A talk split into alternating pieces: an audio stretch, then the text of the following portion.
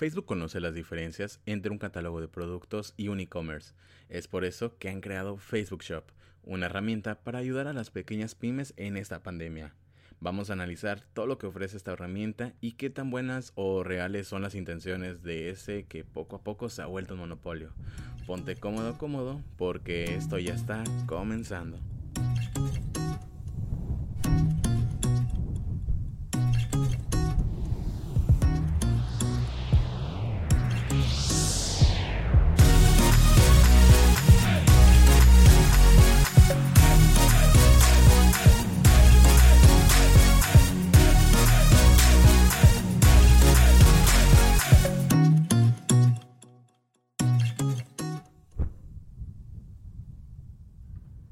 El pasado 19 de mayo, Facebook anunció Facebook Shop, una herramienta con el cual vas a poder anunciar tus productos y venderlos directamente desde el perfil.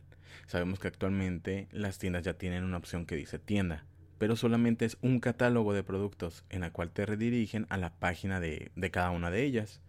Y pues ahora Facebook no quiere que salgamos de ahí. Por eso vas a poder usar tu tarjeta de crédito, débito, PayPal y próximamente vamos a poder recargar dinero, como sucede en muchas plataformas, Didi, Uber y entre otras. No sé si recuerdan que antes existía una tarjeta como en prepago de Facebook y esta era para usarse en los juegos.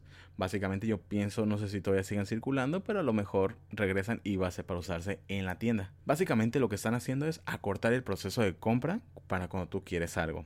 Otra herramienta muy interesante es que van a poder vender en los en vivos. Una pasarela, cada producto que esté saliendo, eh, no sé, a lo mejor ciertas prendas. Desde ese momento vas a poder comprarla y así no vas a poder perder, perder una colección. Directamente también en WhatsApp para las personas que no usan ninguna de las otras redes más que la mensajería instantánea.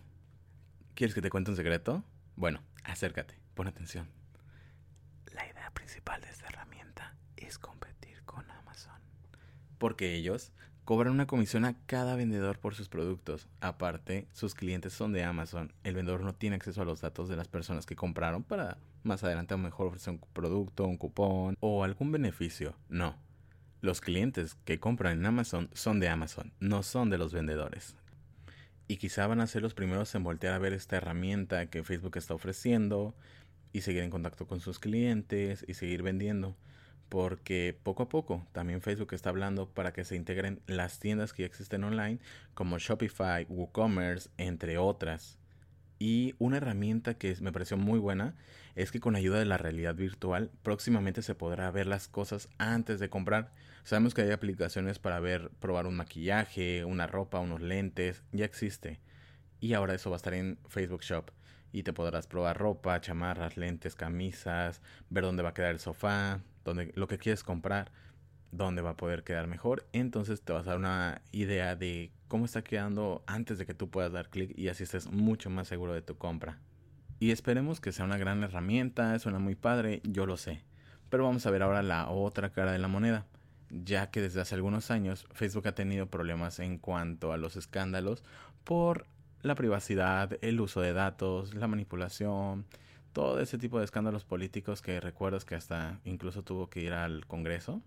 Y déjame contarte a todo lo que tiene acceso a Facebook una vez que inicia sesión desde tu navegador o cualquier dispositivo móvil, ya que ellos tienen acceso a las cookies y saben todo lo que hiciste, viste, leíste, compraste, incluso si estás en ventana en incógnito, qué redes Wi-Fi públicas usas, qué señal de GPS está activa para eh, a tu alrededor para poder tener contacto y saber con qué otros contactos de Facebook estás cercano.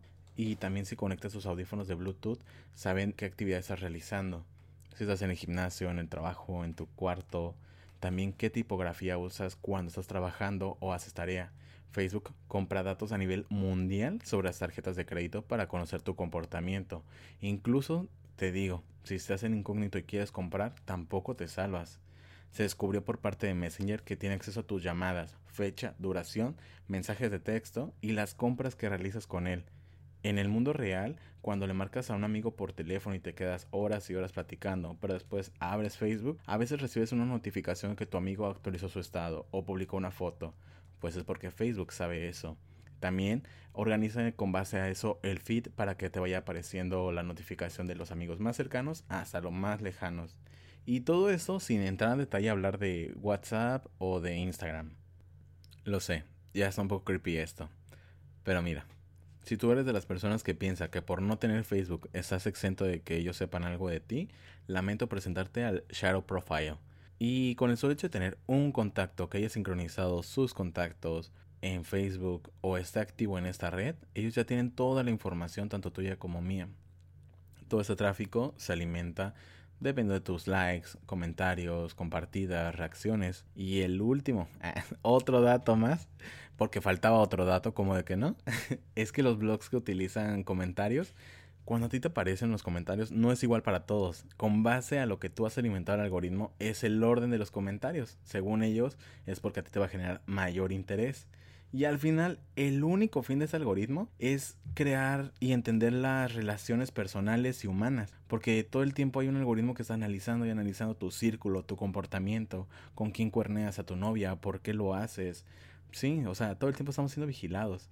Así es, y el único fin es seguirte vendiendo. Porque Facebook el 98.5 ingresos que recibe esta empresa provienen de los anuncios. Sabemos que no es la única empresa que trabaja así. Existe Google, existe Twitter, pero sí es la única que depende vitalmente de este ingreso. Es por ello que, pues al final, crearon esta herramienta para seguir analizando tus datos.